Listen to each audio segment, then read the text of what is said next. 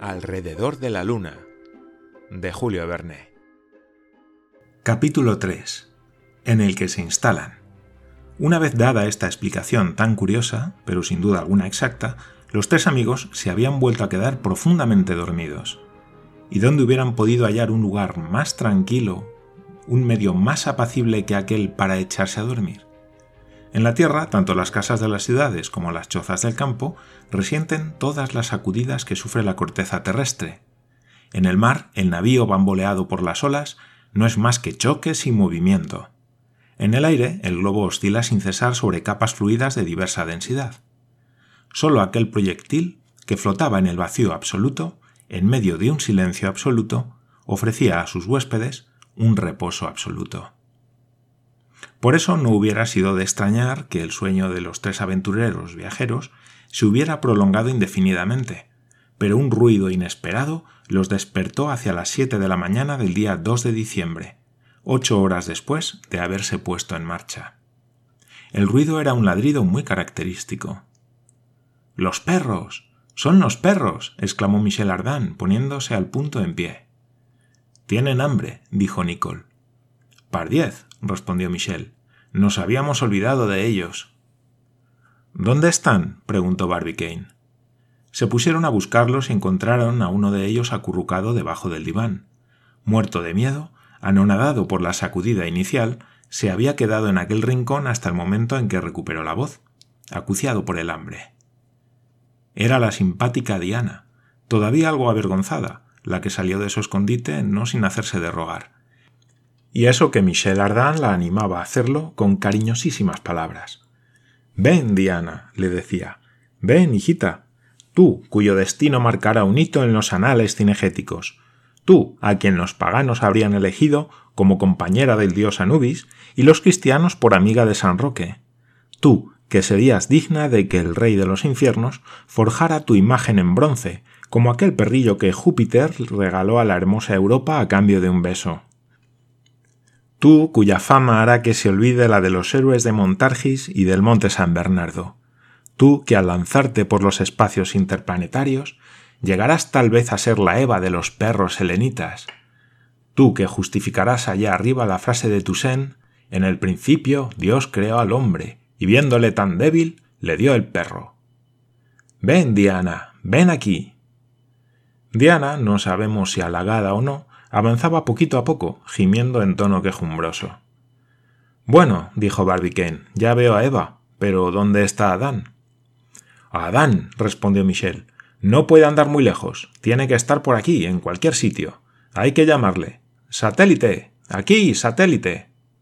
Pero satélite no aparecía, y Diana no dejaba de gemir. Sin embargo, pudieron comprobar que no estaba herida y le sirvieron un apetitoso cebo que acalló sus quejas. En cuanto a satélite, no acababan de dar con él.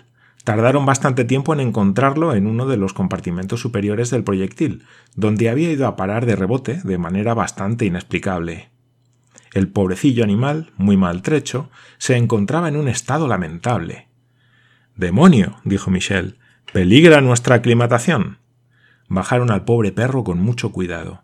Se había golpeado la cabeza contra la bóveda y parecía difícil que pudiera recuperarse de semejante golpe. No obstante, lo acomodaron sobre un cojín, y entonces dejó escapar un suspiro. Te cuidaremos, le dijo Michel. Somos responsables de tu existencia. Antes que mi satélite pierda una pata, preferiría perder yo un brazo. Y al tiempo que pronunciaba estas palabras, le ofrecía al herido unos traguitos de agua, que éste bebió con avidez.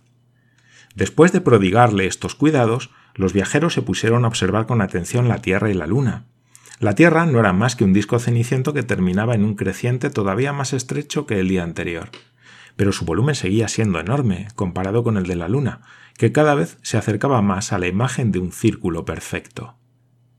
Pardiez, dijo entonces Michel Ardan.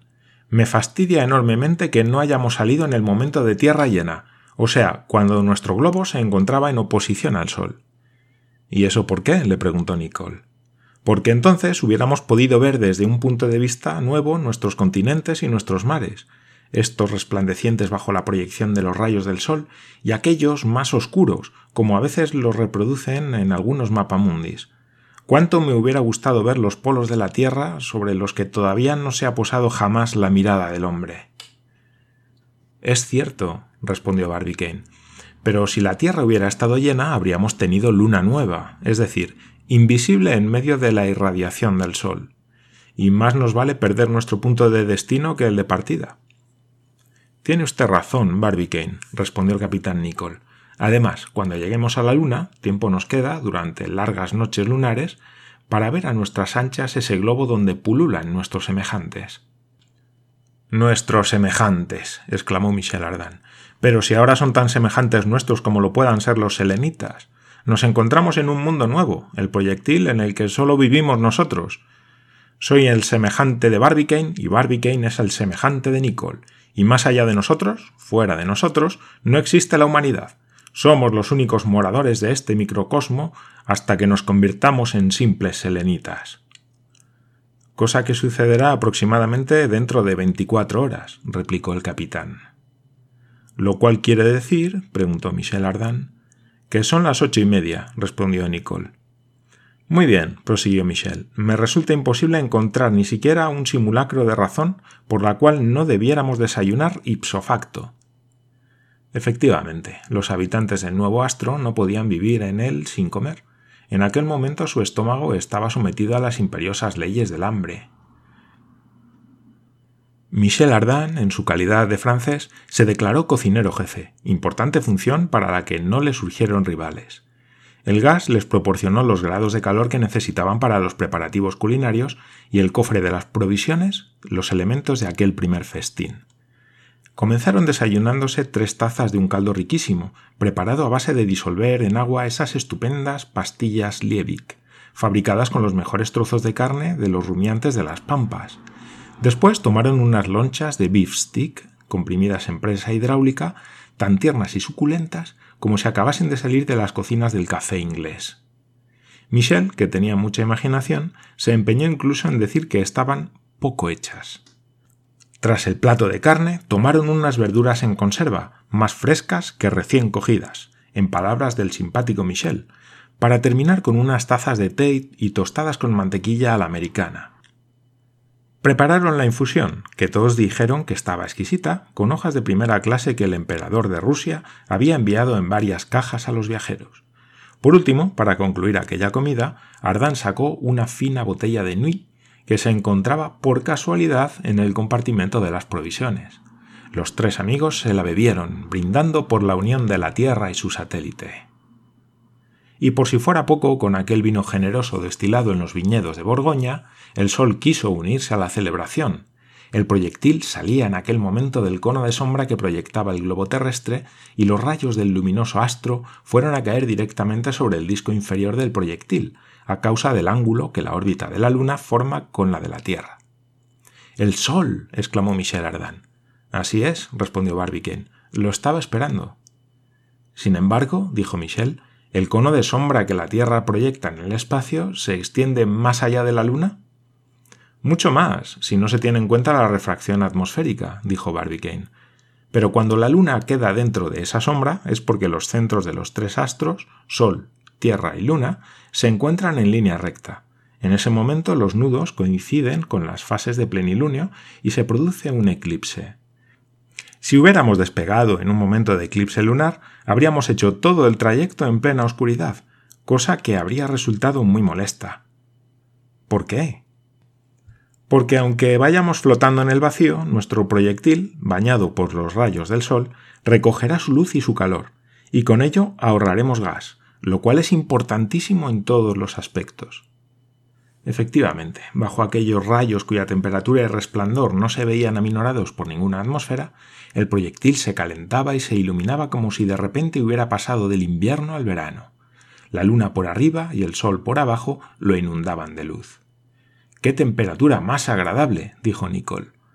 Ya lo creo, exclamó Michel Ardan a nada que echáramos un poco de tierra vegetal sobre nuestro planeta de aluminio, íbamos a poder cultivar guisantes en 24 horas. Solo una cosa me preocupa, y es que las paredes del proyectil puedan llegar a fundirse. Tranquilízate, querido amigo, le respondió Barbicane. El proyectil ha soportado una temperatura mucho más elevada mientras atravesaba las capas atmosféricas. no me extrañaría que a los espectadores de la Florida se les haya figurado que era un bólido de fuego. Pues si así es, J.T. Maston creerá que nos hemos asado. Y lo que me sorprende es que no haya sucedido eso, respondió Barbicane. Era este un peligro con el que no habíamos contado. Yo sí, respondió escuetamente Nicole. Y no nos dijiste nada, sublime capitán, exclamó Michel Ardan al tiempo que estrechaba la mano de su compañero. Mientras tanto, Barbicane procedía a instalarse en el proyectil como si nunca fuera a salir de él. Recordarán ustedes que este vagón aéreo tenía una base de 54 pies cuadrados de superficie, medía 12 pies hasta la cima de la bóveda y estaba muy bien distribuido en el interior, sin que molestaran ni los instrumentos ni los útiles de viaje, que ocupaban cada uno su lugar, permitiendo que los tres huéspedes tuvieran relativa libertad de movimientos. El grueso cristal que cubría una parte del casquillo podía soportar sin el menor percance un peso muy considerable, por lo cual Barbicane y sus amigos caminaban por encima de él como si fuera suelo macizo. Pero el sol, que iluminaba desde abajo el interior del proyectil, producía sobre el cristal singulares juegos de luz. Comenzaron por verificar el estado de la caja del agua y de la caja de los víveres. Ninguno de los dos recipientes había sufrido el menor percance, gracias a las medidas tomadas para amortiguar el choque. Había víveres suficientes como para que los tres viajeros pudieran alimentarse durante todo un año. Barbicane había tomado esas precauciones por si acaso llegaban a una zona absolutamente estéril de la Luna. En cuanto al agua y a la reserva de aguardiente, que se elevaba a 50 galones, solo había suficiente para dos meses. Pero a juzgar por las últimas observaciones de los astrónomos, la Luna conservaba una atmósfera baja, densa y espesa, al menos en los valles profundos, y era de suponer que en ellos hubiera ríos y manantiales, de modo que, al menos durante el trayecto y el primer año en el continente lunar, los osados exploradores no tendrían que padecer ni hambre ni sed. Faltaba la cuestión del aire dentro del proyectil, pero también esto se había resuelto. El aparato Reiset y Renault, que producía el oxígeno necesario, tenía clorato de potasa suficiente para dos meses. Era inevitable que consumiera cierta cantidad de gas, ya que debían mantener la distancia productora por encima de los 400 grados pero tampoco había ningún problema de suministro, y además el aparato no requería más que una vigilancia mínima, ya que funcionaba automáticamente. Sometido a esta elevada temperatura, el clorato de potasa se transforma en cloruro potásico y desprende todo el oxígeno que contiene. ¿Y por qué producían 18 libras de clorato de potasa? Las 7 libras de oxígeno necesarias para el consumo diario de los tres habitantes del proyectil. Mas no bastaba con renovar el oxígeno que se consumía. Había también que absorber el anhídrido carbónico producido al expirar. Y resulta que en las 12 horas de travesía, la atmósfera del proyectil se había cargado de este gas completamente etéreo, producto final de la combustión de los elementos de la sangre mediante el oxígeno que se inspira. Nicole se dio cuenta de lo que estaba sucediendo cuando vio que Diana jadeaba con dificultad, y es que el anhídrido carbónico, debido a un fenómeno similar al que se produce en la famosa gruta del perro, debido a su peso, se acumulaba en la parte inferior del proyectil. La pobre Diana, con la cabeza gacha, estaba sin duda sufriendo, antes que sus amos, los efectos de este gas. Pero el capitán Nicole puso rápidamente remedio a semejante situación. Colocó en la parte inferior del proyectil varios recipientes con potasa cáustica que estuvo agitando durante cierto tiempo, y este producto, muy ávido de anhídrido carbónico, lo absorbió por completo, dejando purificado el aire interior. Después se dedicaron a hacer inventario de los instrumentos. Termómetros y barómetros se encontraban intactos, salvo un termómetro de mínimas, cuyo cristal se había roto. Había un excelente aneroide. Lo sacaron del estuche enguantado en el que estaba guardado y lo colocaron en una de las paredes. Naturalmente, no marcaba otra cosa más que la presión del aire dentro del proyectil, pero también indicaba la cantidad de vapor de agua que existía dentro de éste. En aquel momento su aguja oscilaba entre los 765 y los 760 milímetros. Hacía un tiempo magnífico. Barbicane se había llevado también varias brújulas, que hallaron intactas, aunque, como pueden ustedes suponer, en aquellas condiciones tenían la aguja loca, es decir, que habían perdido la dirección constante.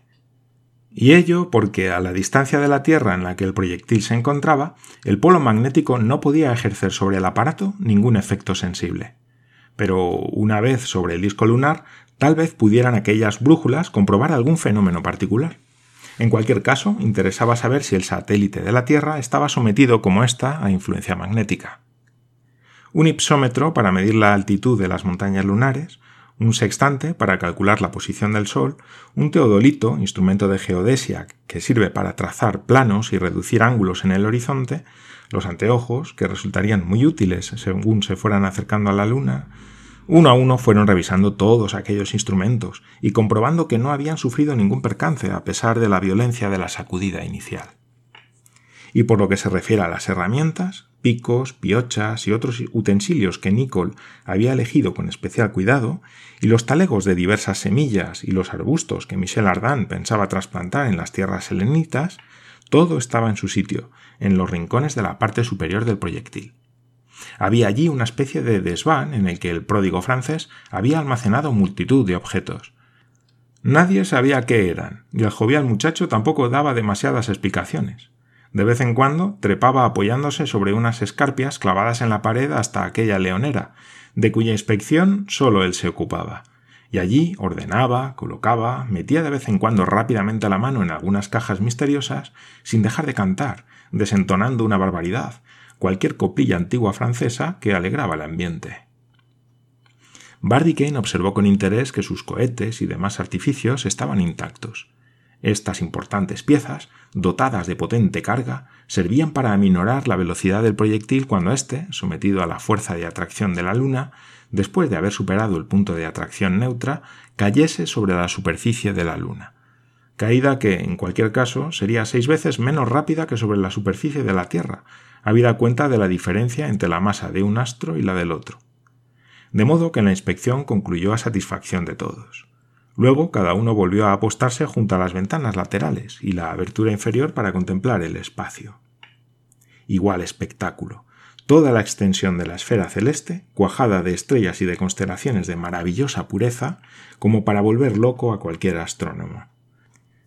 De un lado el Sol, como la boca de un horno incandescente, deslumbrador disco sin aureola, destacándose sobre el negro telón del cielo. Del otro, la luna, devolviéndole este fuego por reflexión, como inmóvil en medio del mundo estelar.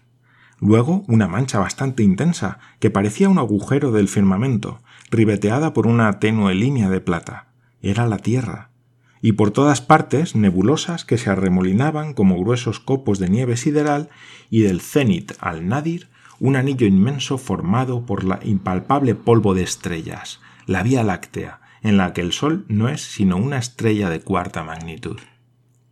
Los observadores no podían apartar la vista de aquel espectáculo tan novedoso y tan indescriptible. ¿Cuánto los hizo reflexionar? ¿Cuántas emociones desconocidas despertó en su alma? Barbicane quiso comenzar el relato del viaje bajo el efecto de dichas impresiones, y fue apuntando, hora por hora, todo lo que iba aconteciendo al comienzo de aquella aventura. Escribía tranquilamente con letra grande y cuadrada y un estilo algo comercial. Durante todo este tiempo, Nicole, que tan aficionado era a los cálculos, volvía a repasar las fórmulas de las trayectorias y manejaba las cifras con destreza sin igual.